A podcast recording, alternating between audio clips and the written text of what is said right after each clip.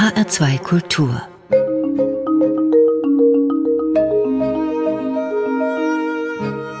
Doppelkopf Heute am Tisch mit Viola Priesemann, Gastgeberin ist Regina Oehler.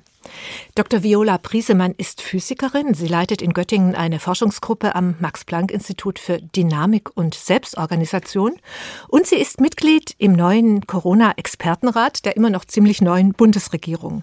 Denn Viola Priesemann gehört zu den Forscherinnen und Forschern, die ihr Können und ihr Wissen sehr engagiert in den Dienst der Gesellschaft stellen.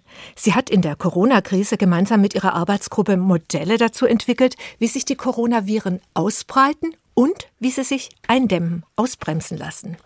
In den letzten Monaten ist Viola Briesemann dafür vielfach ausgezeichnet worden, zum Beispiel mit der Medaille für naturwissenschaftliche Publizistik der Deutschen Physikalischen Gesellschaft und mit dem Niedersächsischen Wissenschaftspreis. Wir führen dieses Gespräch remote auf Distanz. Ich sitze allein hier im HR-Studio in Frankfurt und Viola Priesemann in Göttingen vor ihrem PC. Sie wollte eigentlich zu uns ins Studio kommen, denn sie ist eng verbunden mit Frankfurt und hat viele Kontakte hierher. Sie hat ihre Diplomarbeit bei Wolf Singer am Max-Planck-Institut für Hirnforschung geschrieben und sie hat dann später auf dem Riedberg am Max-Planck-Institut für Hirnforschung für ihre Doktorarbeit geforscht. Wir werden in diesem Doppelkopfgespräch darüber reden, wie jemand, der eigentlich Gespräche zwischen Nervenzellen im Gehirn belauscht und modelliert, wie so jemand dazu kommt, zu einer Expertin für die Ausbreitung von Coronaviren zu werden. Es gibt da verblüffende Gemeinsamkeiten, die sich auftun. Und es gibt auch nochmal auf einer ganz anderen Ebene verblüffende Gemeinsamkeiten, nämlich was die Ausbreitung von Falschinformationen angeht. Auch darüber werden wir reden in diesem Doppelkopfgespräch. Hallo nach Göttingen. Hallo Viola Priesemann. Wunderbar, dass Sie sich Zeit nehmen für unser Gespräch. Hallo Frau Oehlers und hallo nach Frankfurt. Ja, diese Corona-Pandemie, die zwingt uns ständig zum Umdisponieren, stellt uns ständig vor neue Herausforderungen und Entscheidungen. Wie gehen Sie mit diesen ständigen Aufs und Abs in dieser schon sehr langen Pandemie um, Viola Priesemann? Ja, das sind ja zwei Aspekte. Das eine ist das Persönliche, das andere ist das Wissenschaftliche. Wissenschaftlich ist es natürlich ein wahnsinnig spannendes Forschungsfeld im weiteren Sinne. Und persönlich ist es so, dass wir ja WissenschaftlerInnen sind und mit der Arbeitsgruppe eher theoretisch arbeiten. Das heißt, wir können jederzeit unseren Laptop nehmen, ins Homeoffice gehen und uns auch dort sehr gut organisieren und austauschen. Die ganzen Videokonferenzen sind zu etwas geworden, was ganz selbstverständlich wird.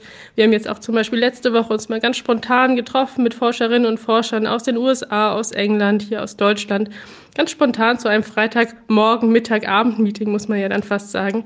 Und das hätte man natürlich auch schon vor Corona machen können, aber das macht man jetzt, wo eh alle zu Hause bleiben oder vermehrt zu Hause bleiben, macht man das viel eher.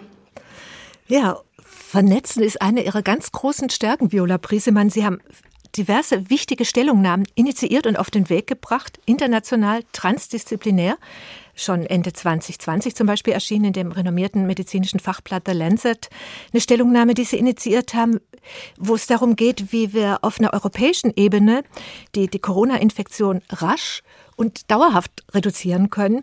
Wie, wie schaffen Sie es, so rasch so unterschiedliche führende Expertinnen und Experten an einen Tisch oder äh, zu einer Skype-Konferenz äh, zusammenzubringen? Das hat wahrscheinlich zwei oder drei Zutaten. Das eine ist, ich bin sehr neugierig ich forsche selber an den Ausbreitungsprozessen, aber das ist natürlich nur ein einziger Aspekt von dieser wirklich komplexen Corona-Pandemie. Das ist in der gesellschaftliche, gesundheitliche, soziologische, psychologische Folgen, wirtschaftliche Folgen. Und das möchte ich gerne integrieren. Und was gibt's Besseres, was gibt's Tolleres, als dann zu sagen, ich schreibe die Expertinnen und Experten an, von denen ich immer wissen wollte, was die eigentlich auch zu dieser Pandemie äh, beitragen oder wissen. Und das andere, was ich ganz arg wichtig fand, ist, wir haben ja hier in Deutschland eine extrem starke Forschungslandschaft. Aber es gibt viele Länder in Europa, die einfach viel kleiner sind und die auch allein deswegen schon keine ganz so große Forschungslandschaft haben. Und sich dann international auszutauschen und auch von den anderen Ländern zu lernen, denen auch die Möglichkeit geben, in Diskurs zu kommen, das war mir sehr, sehr wichtig. Ich, was macht man also? Ich habe äh, eine E-Mail geschrieben mit einer Idee zu einem Positionspapier und dann haben sich im Prinzip fast alle zurückgemeldet von denen, die ich angeschrieben habe. Rausgesucht habe ich die ja durch ihre wissenschaftlichen Fachpublikationen. Ich habe wirklich versucht, zusammen mit meiner Arbeitsgruppe hier von fast jedem europäischen Land jemanden zu finden, äh, den wir da in die Gruppe mit reinholen können. Ja, und alle haben mitgemacht. Ich glaube, da kommen schon noch mal andere Fähigkeiten von Ihnen als Netzwerkerin wahrscheinlich mit ins Spiel, so ein, so ein Netzwerk zu knüpfen und dann auch zu halten. Ja, ich denke, es gibt da zwei Aspekte. In dem Fall, das ist ein Positionspapier, das war die Ausgangssituation vom letzten Winter, da hatten wir noch keinen Impfstoff. Und dann ist die Frage, die eine, die eine Intuition war damals, ach, wir akzeptieren irgendwie höhere Fallzahlen, wir akzeptieren höhere Sterberaten und würden dafür mehr Freiheiten bekommen. Aber aus Modellierungssicht ist das nicht der Fall. Je niedriger die Fallzahlen sind, solange wir eben nicht irgendwie in der Nähe von einer Gruppen- oder Herdenimmunität sind, also je niedriger die Fallzahlen sind, desto leichter lässt sich die Pandemie eindämmen, einfach weil das Kontaktnachverfolgen sich dann auf die ganz wenigen verbliebenen Ketten konzentrieren kann. Und das liegt klar auf der Hand. Das heißt, je niedriger die Fallzahlen, desto mehr Freiheiten haben alle Leute. Das ist aber jetzt erstmal eine Frage von Freiheiten und uns war extrem wichtig zu wissen, was ist die soziologische, ökonomische, psychologische Perspektive? Wie sieht es mit der Kommunikation und solchen Aspekten aus? Und äh, wenn man mit einer solchen Hypothese, denke ich, in die Runde geht, dann hat man einen spannenden Ausgangspunkt zum Diskutieren. Und das war wahnsinnig schnell hat sich herausgestellt, dass da ein großer Konsens über alle Fachdisziplinen besteht, dass die niedrigen Fallzahlen in der Situation, wo wir ganz weit weg von der Herdenimmunität sind und ganz weit oder noch relativ weit weg von dem Impfstoff, dass da die niedrigen Fallzahlen besser sind. Wir haben das immer wieder verglichen mit einem Waldbrand. Bei einem Waldbrand ist es ja auch so, wenn der klein ist, dann kann ich die Feuerwehr da hinschicken und den lokal löschen. Wenn der erstmal außer Kontrolle geraten ist, dann kann man nur noch versuchen, irgendwie die Dörfer, die Gehöfte irgendwie zu schützen und alles andere ja, da muss man sich eben raushalten, da kann man nicht mehr spazieren gehen.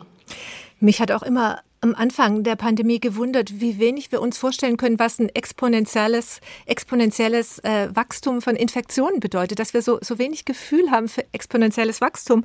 Und ich habe dann immer an dieses Schachbrett Beispiel gedacht. Also ein Schachbrett ist ja nun wirklich nicht sehr groß, acht mal acht Felder und da gibt's ja diese berühmte alte Geschichte. Äh, ich lege ein Reiskorn aufs erste Feld und verdoppel dann auf jedem folgenden Feld die Zahl der Reiskörner. Also erst ein Reiskorn, zwei Reiskörner, auf dem dritten Feld vier, auf dem vierten acht, 16, 32. Wenn ich eine Reihe durch bin, habe ich schon 128 Reiskörner und im Endeffekt, wenn ich das ganze Schachfeld äh, so bespielen wollte, bräuchte ich so viel Reiskörner, wie es auf der ganzen Welt nicht gibt. Das ist irgendwie unvorstellbar, diese Dynamik, finde ich. Ich finde, wir haben irgendwie kein Gefühl für diese unglaubliche Dynamik. Ja, wir lernen in der Schule erst addieren und subtrahieren und danach lernen wir das multiplizieren. Das ist schon auch mal interessant, sich einfach am Küchentisch hinzusetzen und mal so einen, eine Verdopplung zu machen. Eins, 2, 4, 8, 16, 32. Und dann sieht man, wie sehr das hochgeht. Dann sieht man, dass der Abstand zwischen 1 und 10, der Abstand ist dann genauso groß wie der für, zwischen 10 und 100 und genauso groß wie der zwischen 100 und 1000. Es geht also immer um diesen multiplikativen Faktor. Also man ist genauso schnell von, sag ich mal, der Inzidenz 10 auf 100 gewachsen, wie man auch von der Inzidenz 100 Richtung 1000 wächst. Genau, und dann kommen wir eben in diese unvorstellbar hohen Zahlendimensionen, wenn wir bei unserem Schachbrett- und Reiskorn-Beispiel bleiben würden. Ja, das sind dann 2 hoch 64. Das kann man in den Taschenrechner eingeben. Ja, und als Zahl kann man die, glaube ich, gar nicht wirklich aussprechen, oder? Ähm, 2 hoch 63. Ähm, ja, das ist ich müsste es eingeben, ich habe es nicht im Kopf, muss ich zugeben. Ja, Sie leiten eine Forschungsgruppe am Max-Planck-Institut für Dynamik und Selbstorganisation. Und Ihre Forschungsgruppe, die heißt Theorie neuronaler Systeme. Sie befassen sich also auch mit eigentlich, finde ich, unvorstellbar komplexen Zusammenhängen. Wir haben aber deutlich weniger Nervenzellen äh, in unserem Gehirn, als da Reiskörner auf dem Schachbrett wären. Aber ich denke, es gibt so etwa 80, 90 Milliarden Nervenzellen im menschlichen Gehirn? Ähm, ja, die Anzahl Nervenzellen, die wir im Gehirn haben, sind in der Größenordnung von 80 Milliarden. Und das sind etwa zehnmal mehr, als wir Menschen auf der Erde haben. Also wir haben mehr, zehnmal mehr Neurone hier im Kopf, als wir Menschen auf der Erde haben. Und jedes dieser Neurone ist dann mit tausenden anderen Neuronen verknüpft. Das ist so ähnlich, wie wir ja auch mit Freunden und Bekannten, mit Familie und ArbeitskollegInnen ähm, Verbindungen haben. Aber auch wir selber als Menschen haben ja häufig nicht tausende von Kontakten, aber so ein Neuron hat tausende von Kontakten. Also dieses Netzwerk, was wir im Gehirn haben, ist wesentlich dichter vernetzt und größer als das, was wir hier auf unserer Erde als soziales Netzwerk haben. Ja, und wie gehen Sie als Physikerin ran an so ein, an so ein komplexes Netzwerk? Wie belauschen Sie, was tatsächlich da zwischen Nervenzelle und Nervenzelle stattfindet? Oder wie modellieren Sie, was da stattfinden könnte? Da gibt es äh, ganz verschiedene Herangehensweisen. Eine Frage, die wir uns stellen, ist die von Ausbreitung. Und dann sieht man auch, warum wir von der Ausbreitung von Aktivität im neuronalen Netz zu der von Covid im sozialen Netz gekommen sind. Ähm, wenn ein Neuron aktiv ist, dann gibt es eine gewisse Wahrscheinlichkeit, dass es auch die anderen Neurone, mit denen es verbunden ist, aktiviert. Das hängt von bestimmten Parametern ab. Zum Beispiel, ob die anderen Neurone gerade sensitiv sind, gut zuhören sozusagen, oder ob die gerade ähm, eher in einem Zustand sind, wo sie nicht so leicht erregbar sind. Das hängt auch davon ab, wie viel da gleichzeitig bei einem einzelnen Neuron ab ankommt. Und ähm, trotzdem kann man das dann erstmal beschreiben als einen Ausbreitungsprozess, wo ein Neuron aktiv ist und sich dann so eine Art Kaskade von Aktivität über das Gehirn ausbreitet. Jetzt ist die große Herausforderung, ob das nun ein Ausbreitungsprozess von Aktivität im neuronalen Netz ist oder von einem Virus in der Gesellschaft. Da ist die große Herausforderung, dass wir nur ganz, ganz wenig davon überhaupt messen können.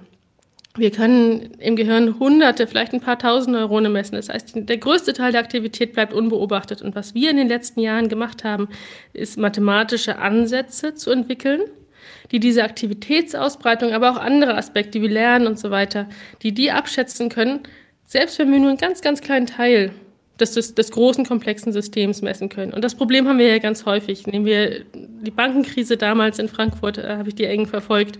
Oder da fehlen ja auch häufig äh, Daten und Beobachtungszahlen. Die Frage, die dahinter steht, ist, wir haben ein ganz, ganz kleines Teil des komplexen Systems, den wir beobachten können, wollen trotzdem Rückschlüsse auf das Gesamtsystem machen. Und dafür entwickeln wir mathematische Ansätze. Und Sie sagen, auch im Gehirn äh, ist für die Forscherinnen und Forscher die Dunkelziffer ziemlich hoch. Da ist die wahnsinnig groß, genau. Also bei 80 Milliarden Neurone, die man alle einzeln messen wollen würde, da sind wir weit, weit von entfernt. Und beim, sowieso beim menschlichen Gehirn. Es gibt natürlich dann Tiere, ähm, die wesentlich weniger Neurone haben. Es gibt den kleinen Fadenwurm C. elegans, der hat 302 Neurone. Da kommt man natürlich dann wesentlich besser dran. Genau, und von dem kennt man sogar jedes eins, jede einzelne Nervenzelle. Also genau, mit Namen sozusagen. Kann man wirklich studieren. Ja, jede Nervenzelle kann unheimlich viel Kontakte machen in unserem Gehirn. Aber Sie haben gesagt, äh, man kann auch sozusagen den R-Wert fürs Gehirn äh, ausrechnen. Also wie, wie viel bewirkt eine Nervenzelle? Und da haben Sie mal gesagt, der R-Wert von 1, also eine Nervenzelle ist verantwortlich für das, was in, bei einer anderen Nervenzelle dann passiert, könnte optimal sein. Das hat mich total überrascht. Ja, der R-Wert nahe bei 1 scheint relativ gut zu sein. Das liegt einfach daran, dass ja die Aktivität weder aussterben noch explosionsartig sich ausbreiten soll. Da gibt es dann natürlich dann noch Feinheiten. Man möchte gerne, dass initial sich das mehr verstärkt und danach wieder abgedämpft wird. Aber in aller, allererster Näherung ist ein R-Wert von nahe bei 1 relativ gut. Wenn man dann aber dazu rechnet, dass man ja Eintrag von außen hat sozusagen. Bei Krankheiten wäre das Eintrag von außen. Und ähm, im Gehirn ist es ja so, dass wir Stimuli haben. Wir sehen und nehmen die Welt wahr über unsere Augen, über unsere Ohren. Es gibt subkortikale Areale, die spontan aktiv sind. Also das heißt, unterhalb, der, unterhalb der Großhirnrinde. Genau. Das heißt, da ist die ganze Zeit etwas, was Aktivität reinfüttert. Das heißt, wenn wir aber die ganze Zeit was haben, was Aktivität reinfüttert, dann sollte im System selber der R-Wert leicht unter 1 sein, weil ansonsten äh, die Aktivität immer ansteigen würde, immer mehr ansteigen würde. Und das ist natürlich nicht gewünscht. Also das heißt, von diesen tausenden Kontakten, die eine Nervenzelle pflegen kann, spielt nachher doch nur ein Kontakt. Äh, macht wird nur ein Kontakt Mittel, die Musik. Genau, wird im Mittel nur einer derjenige sein, der da beim nächsten Neuron ich sag mal, das, das fast zum Überlaufen bringt. Das sind so, so ähm, Grenzwertphänomene. Ein Neuron bekommt ja auch Aktivität und Input von Hunderten, Tausenden von Zellen. Und dann ist die Frage, wann ist das aktiv? Das schaut also, wie viel war da in der Vergangenheit aktiv. Und je höher die Summe dessen ist, was da in dem letzten Zeitfenster aktiv war, desto wahrscheinlicher ist es, dass das Neuron dann selber feuert.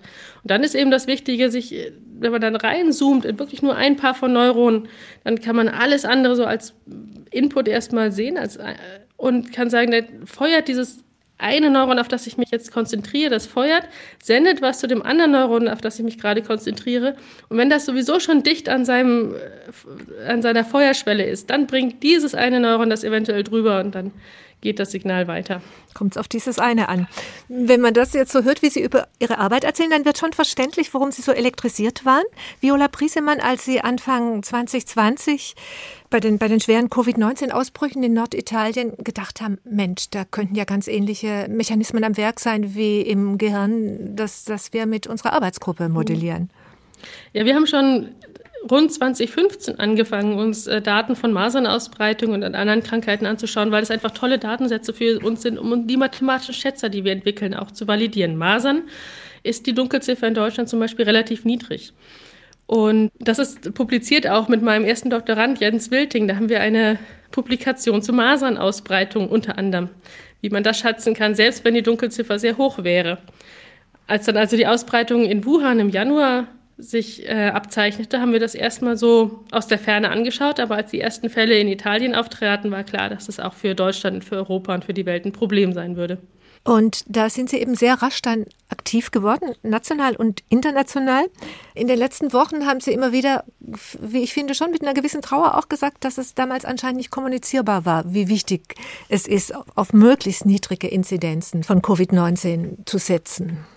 Ja, wenn man mit vielen Wissenschaftlerinnen und Wissenschaftlern spricht, dann ist dieses, äh, diese Intuition, wir halten die Fallzahlen niedrig, haben dadurch eine Kontrolle, können uns auf die verbliebenen Infektionsketten konzentrieren.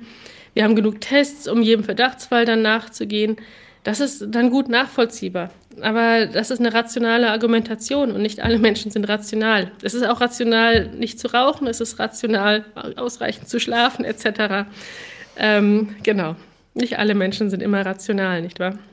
Ja, aber ich denke auch bei rationalen Entscheidungen äh, schwingen Gefühle mit, die uns auch einen Maßstab dafür geben, ob, ob eine Entscheidung sinnvoll sein kann oder nicht. Also es ist ja eigentlich eh immer diese Mischung aus Rationalität und Emotionalität, die uns. Ja, ich glaube, im öffentlichen Diskurs sind wir nicht durchgekommen mit dieser mit diesem Verständnis, dass niedrige Fallzahlen besser sind.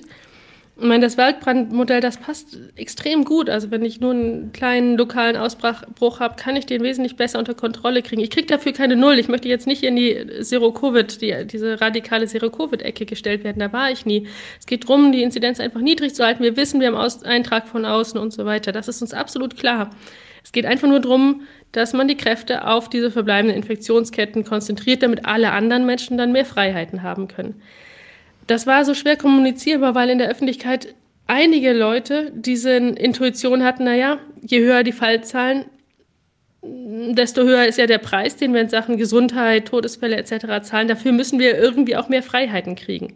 Und das ist nicht der Fall. Das ist zumindest nicht der Fall, wenn man so extrem weit weg ist von einer Gruppen- oder Herdenimmunität. Jetzt ist die Situation anders. Jetzt haben wir eine sehr hohe Immunisierung. Wir können ja theoretisch jetzt, sage ich mal, Inzidenzen von Größenordnung 1000 oder vielleicht sogar mehr haben und dann kommen die Krankenhäuser erst ans Limit.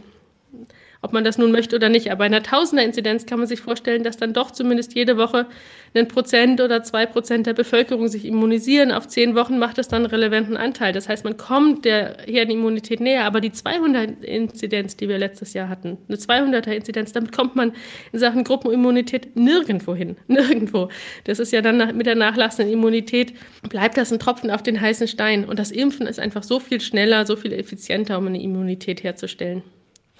Ja, und so muss man eben in diesem Auf und Ab der Corona-Pandemie sich auch mit ständig neuen, neuen Strategien auseinandersetzen. Aber ich glaube, wir nehmen uns jetzt erstmal Zeit für die erste Musik, die Sie ausgesucht haben für unsere Sendung. Und die führt uns weit zurück in die Barockzeit, Viola Priesemann. Sie haben sich Musik von Heinrich Ignaz Franz von Bieber gewünscht. Warum von diesem Komponisten? Eigentlich von diesem Komponisten, vor allen Dingen, weil meine Schwester so wunderbar Geige spielt und auch diese Stücke immer sehr schön spielt und gespielt hat. Und das ist jetzt eins der Stücke, die eine relativ reiche Klangdynamik haben. Außerdem ist äh, Bieber einer der ersten, die auch ein Violinkonzert gemacht haben. Und das finde ich immer spannend und toll, wenn Menschen etwas irgendwie zum ersten Mal ausprobiert oder gemacht haben. Wir hören jetzt hinein in die Partita 7 für zwei Violinen d'Amore und Basso Continuo in C-Moll.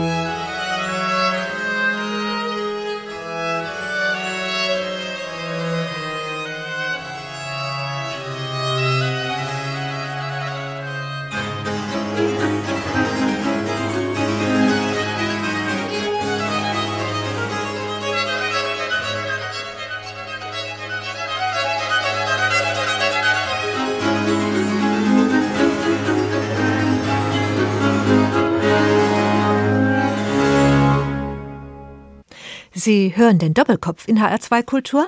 Heute mit der Physikerin und Corona-Modelliererin Viola Priesemann. Gastgeberin ist Regina Oehler. Viola Priesemann, ob auf Pressekonferenzen oder in Talkshows, ich finde, Sie fallen immer oft durch Ihre Unerschrockenheit, Gelassenheit und Geradlinigkeit. Und ich habe mich gefragt, waren Sie auch schon so ein unerschrockenes Kind? Oh, eine gute Frage. Ähm, ja, ich glaube, ich hatte zumindest nicht extrem viel Angst. Ich habe gerne und viel und früh sehr schnell geritten. Ich habe viele Ponys geritten früher. Auch diejenigen, wo sich andere nicht getraut haben. Vielleicht ist das eine Art. Ich war auch früher auf der Waldorfschule. Ich glaube, das hat mir auch geholfen, weil dort ja die Theaterstücke, die Musikstücke, also auf der Bühne stehen, auch eine ganz selbstverständliche Sache sind. Ich habe nie darüber nachgedacht, ob das jetzt was Besonderes ist oder nicht, auf der Bühne zu stehen. Und Sie haben dann auch in der, auf der Waldorfschule Ihr Abitur gemacht? Nee, das habe ich nicht. Wir sind relativ viel umgezogen. Insofern habe ich Waldorf Grundschule gemacht und dann die normalen weiterführenden Schulen besucht. Sie sind 1982 geboren in Bobingen und sind das älteste von vier Geschwistern. Also haben vielleicht auch schon ein bisschen mehr Verantwortung übernommen als die Jüngeren, könnte ich mir vorstellen. Das ist wahrscheinlich ganz normal, so dass man immer mal auf die jüngeren Geschwister aufpasst. Genau, ja. Und sind dann äh, eben nicht in Bobingen oder in Augsburg, wo, wo Sie dann Ihre frühe Kindheit verbracht haben, wie Sie im Vorgespräch erzählt haben, geblieben, sondern in vielen großen Städten mit, mit Ihren Eltern umgezogen. Und ein Aha-Erlebnis haben Sie mir im Vorgespräch erzählt, hatten Sie als äh, Schülerin in Brüssel. Genau, wir haben drei Jahre in Belgien gewohnt und eine Freundin von mir erinnere ich mich, da waren wir im Auto, sind irgendwo hingefahren, der Vater erzählte, ich weiß gar nicht warum, von seiner Arbeit. Und der machte damals Spracherkennung. Er erzählte und erklärte das für uns als, ich glaube, zwölfjährige Kinder so ganz plastisch. Menschen rufen an, vielleicht zum Beispiel bei der Auskunftsstelle für einen Fahrplan und sollen dann von einer automatischen Stimme äh, Antworten bekommen. Und das, woran die damals dran gearbeitet haben, war überhaupt Sprache zu übersetzen, also das gesprochene Wort in eine Schriftsprache. Und ich fand das super spannend. Für mich war klar, dass wenn ein Mensch das kann, dann muss das ein Computer auch können. Wir können ja ganz klar einen A vom O vom einem I unterscheiden. Wir können Wörter von unter, voneinander unterscheiden. Es sollte also überhaupt kein Problem sein, diese gesprochene Sprache auch in Schrift zu übersetzen. Ich fand das super klasse spannend. Und mir war gleichzeitig bewusst, dass ich daran nicht arbeiten würde. Und das fand ich, das ist mir erst wirklich Jahre später aufgegangen. Dieses Gefühl, das mir danach gegangen ist von, boah, was ein spannendes Thema, aber ich werde sowas niemals machen. Und warum nicht? Warum hatten Sie das Gefühl, das können Sie nie machen, auch wenn Sie das jetzt packt, das Thema? Ja, ich bin jetzt erstaunlich nahe an dem Thema wieder dran. Ähm, ich habe ja von Ausbreitungsprozessen erzählt, aber wir machen natürlich auch ganz viel zu lernen in neuronalen Netzen zu Mustererkennung, zu der Frage, wie solche Sachen effizient und auch autonom entdeckt werden. Wie werden Strukturen und Muster äh, autonom entdeckt? Ähm, ja klar, ich bin aufgewachsen in einem, ich sag mal, westdeutschen Kontext, wo eigentlich alle Mütter zu Hause waren und gekocht haben. Das war, viele von denen hatten zwar irgendwie studiert, aber ich kannte keine einzige Mutter, die in irgendeiner Form gearbeitet hat, geschweige denn an solchen, ich sag mal, eher naturwissenschaftlichen Themen geforscht hätte. Sie haben selber Familie jetzt und arbeiten unheimlich intensiv. Das heißt, dafür gab es erstmal kein Vorbild für Sie.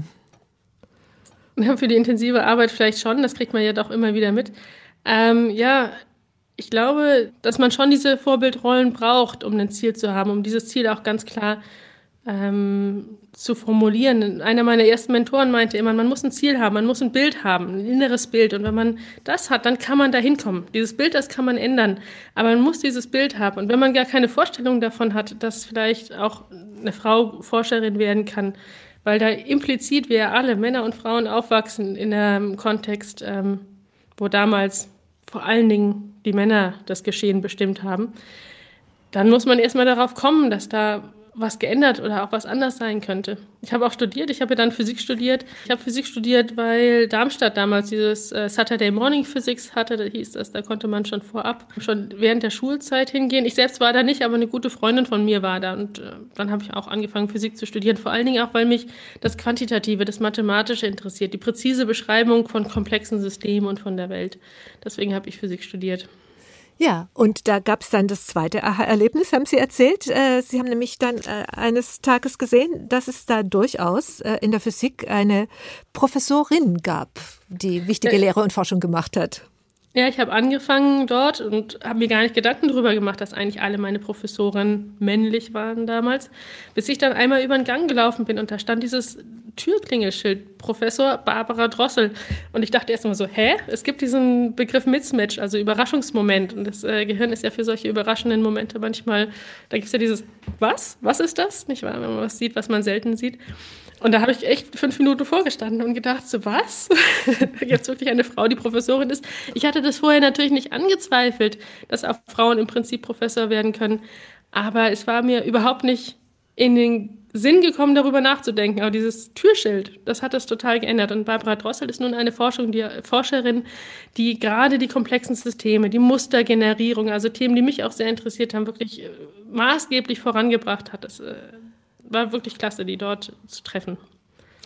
Sie haben sich dann entschlossen, Ihre Diplomarbeit zu schreiben in Frankfurt am Max-Planck-Institut für Hirnforschung bei Wolf Singer. Und danach sind Sie aber ganz schnell schon multinational geworden. Sie haben Forschungsarbeiten dann gemacht, auch für Ihre Doktorarbeit in Paris, in Kalifornien und dann wieder in Frankfurt. Ich wollte mir damals, mir war damals ganz wichtig, Experiment und Theorie zusammenzubringen und hatte da zwei verschiedene Professoren dann angesprochen. Ein Christian Machens, der in Paris forschte, und Gilles Laurent, der damals am Caltech in Kalifornien forschte. Und die haben dann beide gesagt, ja, können wir machen, wir können gemeinsam diese Doktorarbeit betreuen, was mich total gefreut hat. Ähm, und dann kam es, wie es kommen sollte. Ich habe selber vorher früher mal in Niederursel gewohnt, bin also erst nach Paris gezogen, bin nach Kalifornien gezogen und dann hat mein Betreuer Gilles Laurent ein Angebot bekommen ans Max-Planck-Institut für Hirnforschung am Riedberg. Jeder, der Frankfurt kennt, weiß, wie nahe Niederursel und Riedberg beieinander liegen. Es war schon beeindruckend, dass man wieder fast nach Hause kommt, nachdem er es bis Amerika geschafft hatte. Ja, heute leiten Sie selber eine große Forschungsgruppe ähm, in, in Göttingen am Max-Planck-Institut für Dynamik und Selbstorganisation. Und ich habe mal gegoogelt, wer alles drin sitzt in Ihrer Arbeitsgruppe. Ich glaube, es sind über 20 Wissenschaftler, aber es sind alles Männer, es sind alles Wissenschaftler. Das war zum Glück nicht immer so. Wir hatten auch einige wirklich tolle Frauen hier in der Arbeitsgruppe. Derzeit ist das nicht der Fall. Und ich weiß auch nicht genau, warum das ist. Ich schaue mir jede Bewerbung, die ich habe, an und ich freue mich über jede Bewerbung, die kommt. Hier in Göttingen ist ein Standort, an dem es relativ viele Professoren und also Professorinnen auch gibt, auch in der Theorie. Und ähm, das finde ich erstmal klasse. Also im Kollegium und so weiter, da ist äh, eine, eine gute Ausgeglichenheit und ich denke, wir haben da auch viele gute Rollenmodelle hier in Göttingen, aber auch in anderen Fachbereichen in der Physik. Aber in Ihrer Arbeitsgruppe bewerben sich im Moment einfach nur Männer.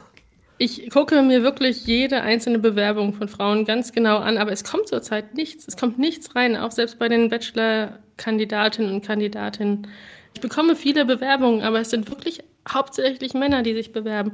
Wir hatten gerade im letzten Jahr zwei äh, Frauen auf dem Level von Bachelor und von Master, die Masterstudentin hat danach ein tolles Paper publiziert, Annika Hagemann, und dann auch einen Doktor weitergemacht, aber leider nicht bei uns in der Arbeitsgruppe. Die hat sich damals entschieden, zu Bosch zu gehen, um eine Doktorarbeit zu machen, wegen der Sicherheit, wegen der Perspektive. Es ist nun wirklich so, dass natürlich in der, in der Wissenschaft nie ganz klar ist, ob man in der Wissenschaft bleiben kann. Man muss eventuell viel umziehen und solche Sachen.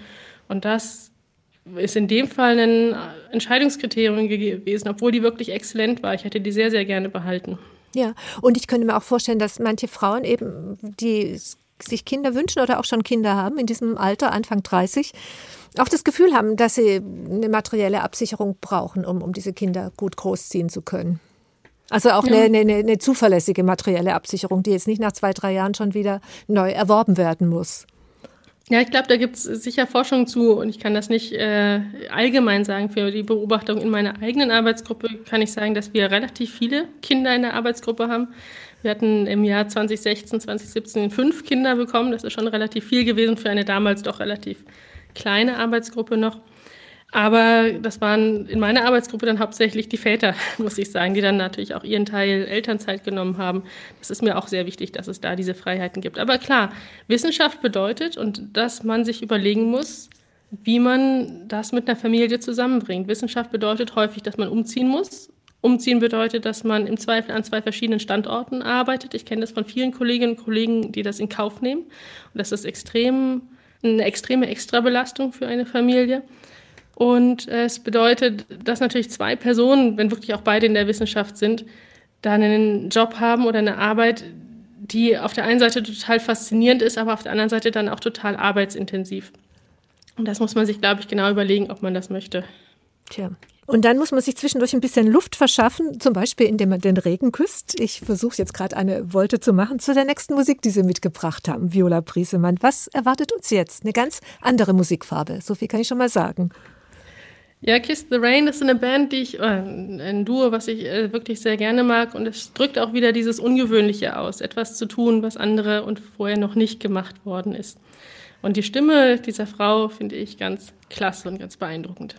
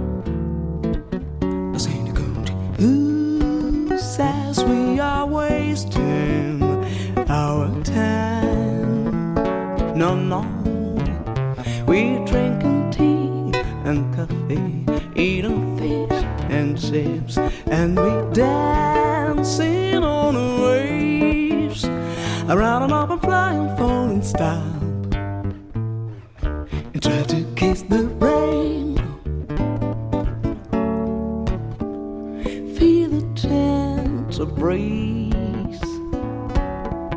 It's dark in my hair. It's fine, so fine. My old friends are around me. The night is like a ripe red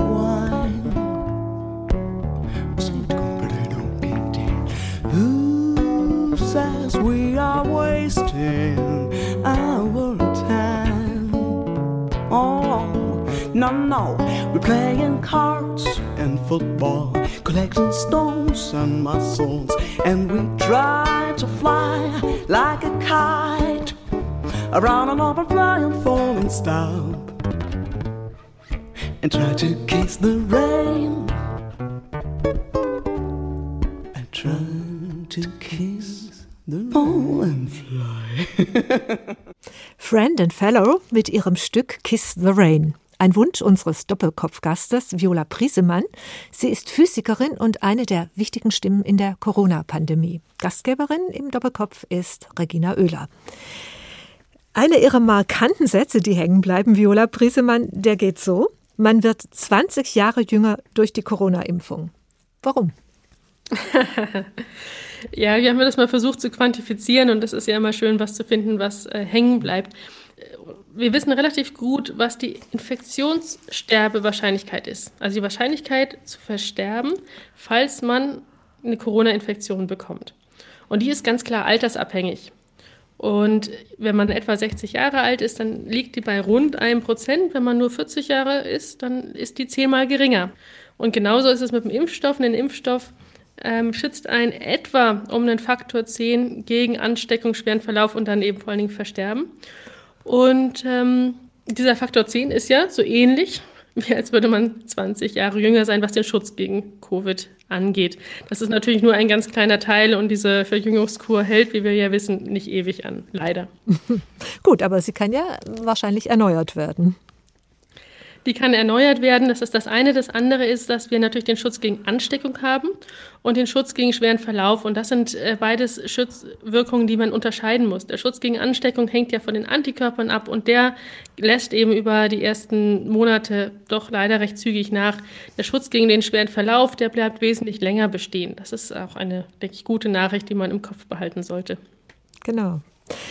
Ja, Sie sind mit Ihren Forschungen zur Ausbreitung und zu, zu den Eindämmungsmöglichkeiten der Corona-Pandemie sehr präsent, auch in Talkshows, in, auf vielen Pressekonferenzen, auf wichtigen Pressekonferenzen. Sie müssen dafür auch immer wieder mal einstecken mit wirklich krassen Artikeln, zum Beispiel in der Bildzeitung. Nach all diesen Medienerfahrungen, die Sie sammeln, was wäre Ihr Wunsch an Redaktionen, Redakteurinnen, Redakteure oder an Talkshow-Gastgeberinnen? Wie umgehen mit so einem Thema wie Pandemie? Was können wir besser machen? Ich glaube, da gibt es ein Aspekt, der schwierig ist. In Medien ist ja sehr viel über Unterhaltung. Unterhaltung lebt vom Diskurs, vielleicht vom Streit, von der Polarisierung. Wissenschaft lebt davon, dass man die Wahrheit in Anführungsstrichen finden möchte. Die Wahrheit ist jetzt natürlich ein extremer Begriff, aber ähm, wenn wir etwas messen wollen, wenn wir etwas herausfinden wollen, dann gibt es typischerweise einen korrekten Wert. Es gibt natürlich komplexere Aspekte, wo es dann mehr korrekte Werte gibt. Aber nehmen wir mal an, wir wollen sowas Triviales wissen wie, was ist die mittlere Größe einer Person in Deutschland. Da gibt es einen Wert, der korrekt ist. Wir werden ihn nicht ganz genau wissen, aber wir können dann einen Näherungswert nehmen von vielleicht 1,75 oder so. Ich weiß es ehrlich gesagt nicht. Aber es ist sicherlich nicht zwei Meter und es ist nicht äh, 1,50. Und dann, was aber passiert ist, dass wir in der Öffentlichkeit und im öffentlichen Diskurs da sehr in Richtung diese Polarisierung reinbringen, in was, wo es ja eigentlich darum geht, eine gute Lösung, eine gute gemeinsame Lösung zu finden. Und man konzentriert sich ja dann häufig auf diese Extreme. Für mich ist eines der großen Beispiele da spezifisch für die Corona-Pandemie der, der letzte Sommer. Da wurde ja diskutiert, schützt eine Impfung gegen Ansteckung, ja oder nein? Und das ist ja schon die falsche Frage. Die Frage wurde deswegen mit Ja oder Nein gestellt, weil die eine Gruppe dann sagte, oh, das will, die schützt natürlich gegen Ansteckung, deswegen sollten wir jetzt alle Einschränkungen für Geimpfte fallen lassen. Und die anderen sagten, natürlich können sich Geimpfte noch anstecken, deswegen können wir die Einschränkungen nicht komplett fallen lassen. Aber die Frage, die wir uns als Wissenschaftler gestellt haben, war eine ganz andere.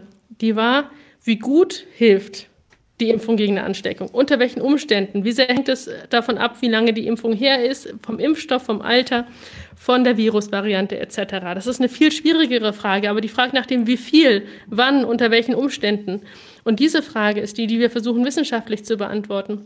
Und die ist natürlich nicht mit einem kurzen Ja oder Nein beantwortet. Und da brauchen wir, glaube ich, viel mehr Gefühl dafür, dass ähm, bei den, ich sag mal, wissenschaftlichen Faktenlagen es einfach Fakten gibt und die sollte man möglichst genau beschreiben. Wenn man diese Faktenlage genau beschrieben hat, dann ganz klar das zu separieren von dem, was man dann für Schlussfolgerungen zieht, für Abwägungen. Also mache ich die eine oder andere Regelung, mache ich Ausnahmeregelungen für, für Geimpfte, in welchem Maße sind die äh, vertretbar. Das sind dann Sachen, die gehören zur Güterabwägung und da gibt es natürlich Möglichkeiten, in der einen oder in der anderen Richtung äh, zu argumentieren. Aber was mir extrem wichtig ist, ist, dass erstmal die Faktenlage korrekt wiedergegeben werden sollte und nicht einfach, ich sag mal, missbraucht werden sollte, um dann, also verzerrt und missbraucht zu werden, um dann in die eine oder andere Richtung zu argumentieren. Also mehr Mut, Grautöne Grautönen viel Platz zu geben in den Medien und vielleicht auch mehr Aufmerksamkeit bei uns Hörerinnen und Hörern, Leserinnen und Lesern, diesen komplexen Sachverhalt wirklich genauer anzugucken. Ja, ich glaube, da kann man den Menschen auch viel mehr zutrauen, als manche das denken. Es wurde ja im Sommer von einigen kommuniziert, die Impfung hilft super gegen Ansteckung. Und äh, da schon zu sagen, die hilft sehr gut gegen Ansteckung, aber es ist natürlich kein perfekter Schutz.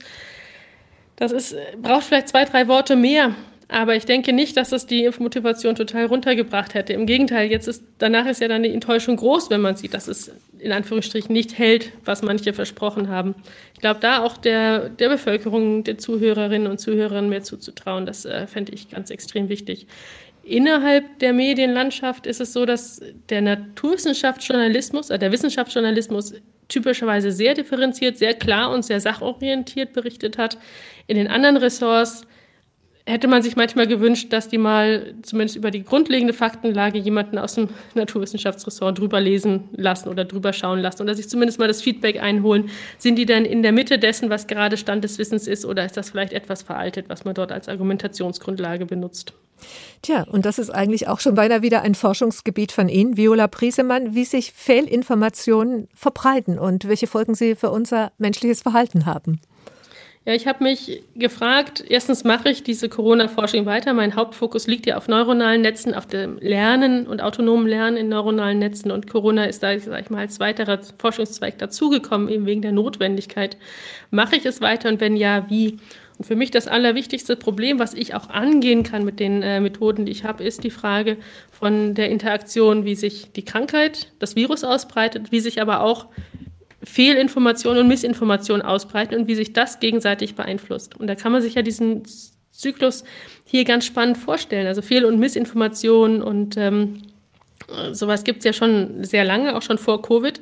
Bei Covid ist der spannende Teil, dass diese Annahmen ja ganz klar dann auch die Ausbreitung des Virus beeinflussen. Also eine Person, die dieses Virus für extrem harmlos hält, die wird sich anders verhalten als eine Person, die das äh, für extrem gefährlich hält. Wenn die Person, die das für harmlos hält, aber viele Kontakte hat, hat diese Person auch eine viel größere Wahrscheinlichkeit, sich möglicherweise zu infizieren. Und diese, diesen Feedback Loop, also diesen Zyklus zwischen Krankheitsausbreitung, die die beobachteten Zahlen äh, und auch die subjektiven Erfahrungen äh, beeinflussen. Die subjektiven Erfahrungen, die dann die eigene Meinung beeinflussen, die eigene Meinung, die das Verhalten beeinflusst, das Verhalten, was wiederum die Ausbreitung beeinflusst. Das ist einfach aus äh, der Sicht komplexer Systeme total spannend. Um das äh, auch fundiert angehen zu können, habe ich mich zusammengeschlossen mit Soziologinnen und Soziologen, Miriam Kretschmann aus den Niederlanden, Michael Maas vom KIT oder KIT, Karlsruhe Institut für. Äh, genau, aus Karlsruhe könnte man sagen. André Calero Valdez aus Aachen und Kai Nagel aus Berlin. Und da wollen wir gemeinsam diesen Themenkomplex angehen. Aber da haben Sie wahrscheinlich noch keine Forschungsergebnisse, die Sie uns hier erzählen können? Das allererste, aber wirklich der aller, allererste Schritt, den haben wir gerade auf Archive veröffentlicht und der ist jetzt auch schon akzeptiert zur Publikation. Wir haben da sehr, sehr gute Reviews bekommen. Die Kurzversion davon heißt das Winterdilemma, The Winter Dilemma. Archive ist für uns so eine Online-Plattform, wo wir alle unsere Papiere hochladen, wenn wir sie auch zu den äh, Fachzeitschriften schicken. Das heißt, da kann jeder auf Archive, das wird A-R-X-I-V geschrieben, .org, kann danach zum Beispiel meinem Namen suchen und sehen, was ich eigentlich alles demnächst veröffentlichen möchte, sozusagen. Und dort ist dieses Papier drin. Da geht es um die Frage, wenn die Fallzahlen höher sind, dann ist natürlich die Motivation, die Kontakte selbst einzuschränken oder sich eventuell auch nochmal impfen zu lassen, höher, als wenn die Fallzahlen und die Hospitalisierung niedriger ist. Und diesen Feedback Loop haben wir explizit eingebaut und sehen dann, dass diese Wellen deutlich gedämpft sind im Verhältnis zu so einer Annahme, dass ganz naiv dieses Virus durch die Gesellschaft läuft. Das wissen wir natürlich schon lange. Das ist jetzt nichts total Neues. Der Hauptpunkt, den wir hier neu gemacht haben, ist das wirklich anhand von Daten zu quantifizieren und den Effekt genau mal auszumessen und zu schauen, von was das abhängt. Und wie quantifizieren Identifizieren Sie dann Falschinformationen? Ja, das ist eine Sache, die äh, haben wir noch nicht angefangen, die, sind, die planen wir gerade.